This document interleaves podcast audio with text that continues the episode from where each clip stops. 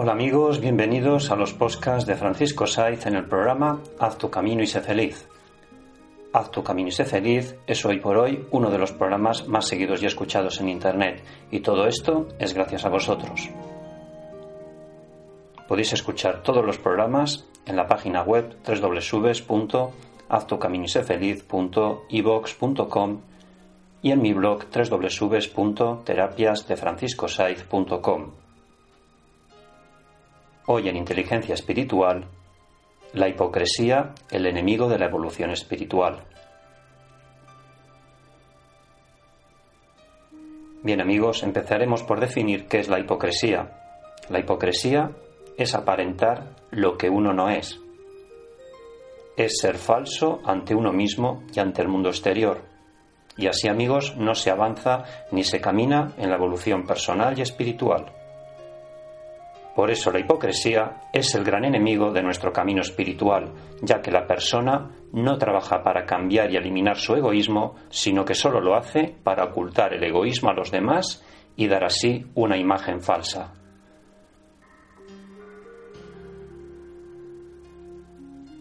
Reflexión. La persona que es bondadosa es sincera y dice y hace lo que piensa. En cambio, la persona hipócrita finge y se contradice constantemente, ya que dice una cosa y hace otra muy diferente. Bien amigos, gracias por escuchar este programa y nos encontramos en el siguiente postcat. Y recuerda, si tú cambias, tu vida cambia. Haz tu camino y sé feliz. Gracias.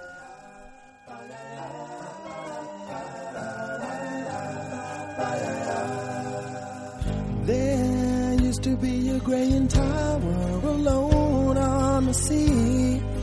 You became the light on the dark side of me. Love remains a drug that's the high and not the pill.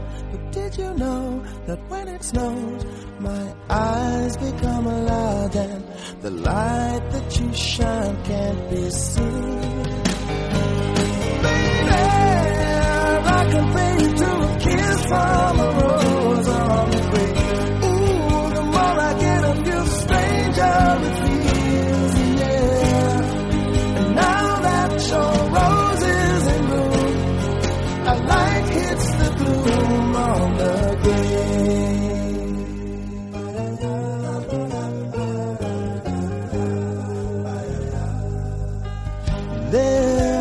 so much a man can tell you, so much he can say.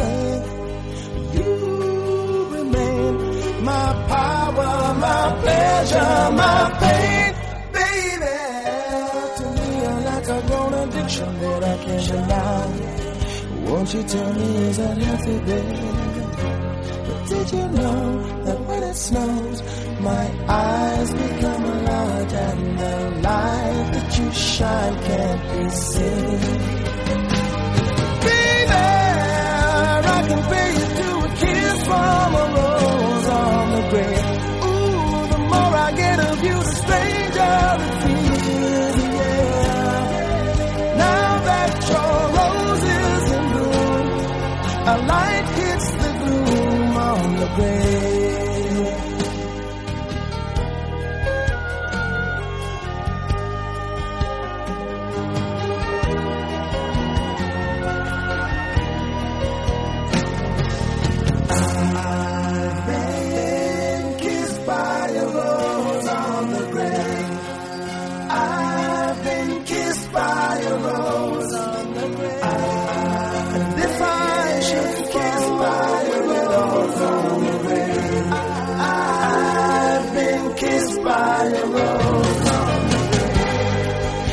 Grave. There is so much a man can tell me, so much he can say. You remain my power, my pleasure, my pain. To me, you're like a grown addiction that I can't deny. Now, won't you tell me, is that healthy, baby? But did you know that when it snows, my eyes become a large and the light that you shine can't be seen?